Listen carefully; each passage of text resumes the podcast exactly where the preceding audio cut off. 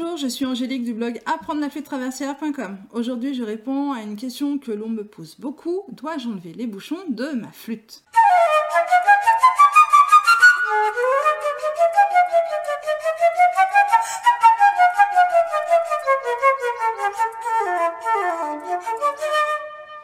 Enlever les bouchons sur une flûte traversière nécessite que celle-ci possède un plateau creux.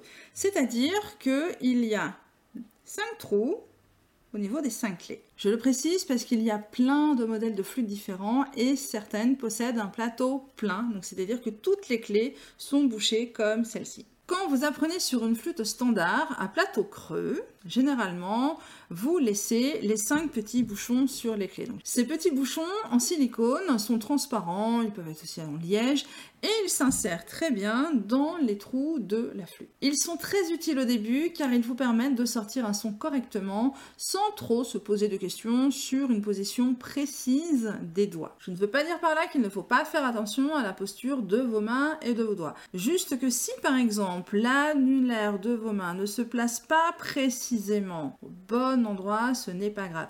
Avec un bouchon, le son sortira parfaitement. Alors quel bouchon enlever en premier? Il se peut qu'au bout de plusieurs années de pratique, vous avez encore les bouchons sur votre flûte et vous vous posez la question de les enlever. Parce que c'est un peu la finalité sur une flûte comme celle-ci, d'enlever les bouchons à un moment. Seulement, vous ne savez pas si vous devez les enlever tous d'un coup ou alors un par un Cette question divise les professeurs. Je vais vous donner mon avis et surtout mon retour d'expérience avec mes élèves. Clairement, je ne conseille pas d'enlever les 5 bouchons à la fois. Si la position de votre main est parfaite et que les doigts se mettent immédiatement au bon endroit, pourquoi pas? Généralement, enlever les bouchons demande des ajustements au niveau des doigts et au niveau des mains. Si votre main n'est pas bien placée quand vous enlevez les bouchons, il va y avoir une ouverture, même minuscule au niveau de la clé. Et là, ce sera difficile.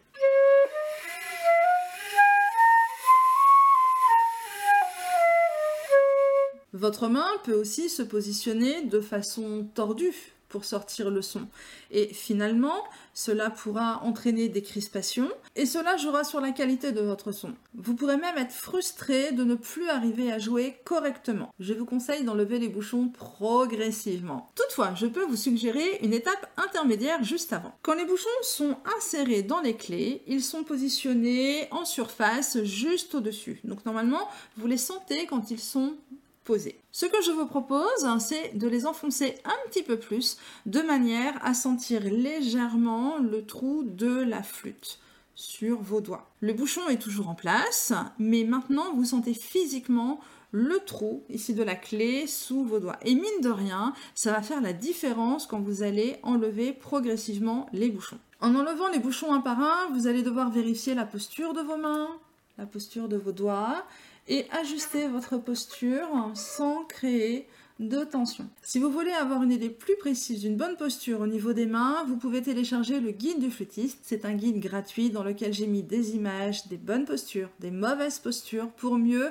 vous guider. Devant cette problématique de posture, vous vous demandez alors pourquoi vous devez enlever les bouchons La réponse est justement dans la question. Une flûte à plateau plein ou une flûte avec des bouchons ne permet pas une pose correcte des doigts. Elle donne beaucoup de problèmes de position au niveau de la main et une mauvaise position de main joue sur la posture en général et provoque des problèmes de son. En fait, vos progrès sont très vite freinés en jouant sur le long terme avec des bouchons. Alors après, c'est comme tout, il peut y avoir des exceptions pour garder des bouchons, comme par exemple une personne qui a de l'arthrose et dont le positionnement de la main ne lui permet plus de jouer son bouchon parce qu'il va y avoir des petits écarts au niveau des clés. Et puis il y a des personnes qui n'enlèvent jamais complètement tous les bouchons. Et c'est pas grave, il faut être ok avec ça. Généralement, les bouchons les plus difficiles à enlever sont ceux des deux annulaires. Franchement, s'il reste un bouchon, tout va bien, ne culpabilisez pas. Je sais que cette étape peut faire peur. On enlève un filet de sécurité, clairement. Je sais que ça peut déstabiliser tout ce que vous venez de mettre en place.